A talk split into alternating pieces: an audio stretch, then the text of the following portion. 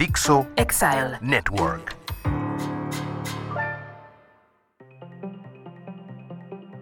¿Funcionan las oficinas abiertas? Para estas alturas voy a cumplir en unos meses 42 años de haber iniciado mi vida laboral y en todo ese tiempo puedo asegurarte que he estado en cientos de oficinas muy diferentes en varios países. Puedo decirte, por ejemplo, que algunas de ellas son horribles y no funcionales, otras simplemente preciosas y otras que parecen un sitio de juegos y entretenimiento más que una oficina. Cuando empecé a visitar muchas oficinas diferentes, realmente fue no hace 42 años, sino a partir de 1987. En ese entonces, casi todas las oficinas tenían puertas cuando se trataba de gerencias medias hacia arriba, esto es, direcciones y presidencias, por ejemplo. Incluso había un espacio totalmente reservado solo para puestos más altos. Literalmente, si era un edificio, el último piso era solamente para ellos. Y todos los demás que no tenían oficina, pues estaban en una especie de cubículos con bastante privacidad. Posteriormente, prácticamente a finales de la década de los años 90, se optó por espacios más eh, abiertos, conocidos como oficinas abiertas. Empezaron algunas con espacios modulares donde cada uno tenía un pequeño cubículo, el cual le daba privacidad y podían guardar cosas personales con llave en un cajón o algo así, pero no había puertas y quien pasara podía verte ocupado o hablando por teléfono en ese pequeño espacio tuyo. Luego, esos cubículos, tiempo después, bajaron las paredes a la mitad, de tal suerte que ya olvidemos que tú tenías un espacio para ti, porque con solo voltear podías ver a todos tus colegas a dos lados y solo había algunas pocas oficinas con puerta y salas de junta también cerradas. Todo lo demás era visible y si el de enfrente estaba hablando, pues lo hacía viéndote de frente a ti que estabas sin hablar, tratándote de concentrar, por ejemplo. Luego vi como ya no había ni siquiera la mitad de espacio entre cada persona con una pequeña pared a la mitad. Las mesas eran tablones abiertos donde el que llegara podía sentarse donde quisiera, conectarse y ponerse a trabajar. No había ya a partir de ahí lugares asignados para nadie.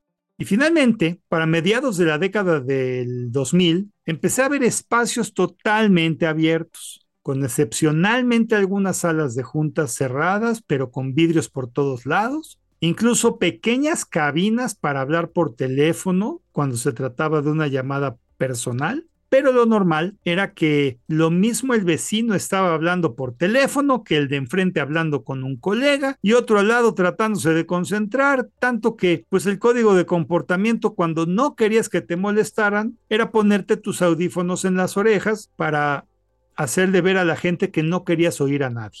De hecho, había ciertas llamadas que no querías que te oyeran. Y entonces proliferó el de plano salirte de tu escritorio, marcar por tu celular en el patio o fuera de la oficina en la calle, por ejemplo, porque el ruido y las distracciones del espacio totalmente abierto pasaron a ser, en una palabra, insoportables. Lo más curioso es que las oficinas abiertas se pensaron así para fomentar la innovación, los contactos casuales entre personas yendo al garrafón de agua o bien pasando por un pasillo fomentando resolver temas de trabajo de forma verbal, casual y simple.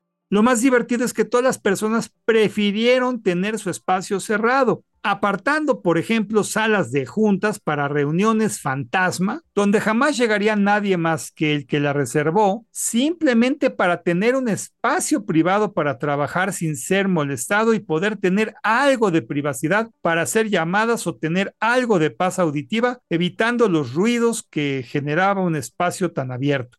En general, hoy en una época en la que nos ha tocado vivir incluso una pandemia, vemos que los espacios cerrados con poca ventilación natural, pero a la vez totalmente abiertos, son sin duda un lugar propicio para infecciones masivas.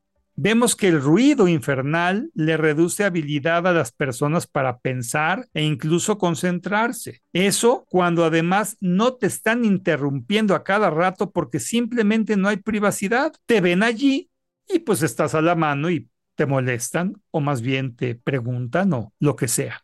Y lo peor es que todo esto ha hecho que la gente prefiera tener menos contactos de forma directa e interactiva y han preferido más el uso del correo electrónico o mensajería instantánea en vez de verse a la cara con la persona que tienes justo enfrente de ti.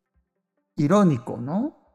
Mi conclusión es que al ver menor productividad, pésima a nula colaboración y altos riesgos de salud, debemos de regresar a unos 25 años al pasado y empezar a pensar de nuevo en lugares propios para todos con muchas puertas para poder tener espacios cerrados o bien en el caso de los niveles más bajos eh, o simplemente que no demandan de dirigir gente, pues cubículos totalmente cerrados, semiabiertos.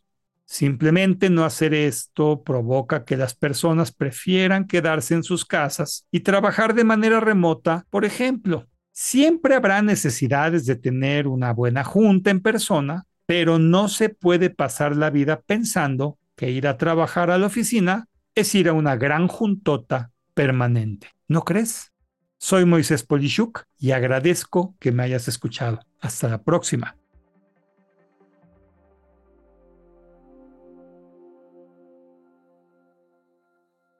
Dixo Exile Network.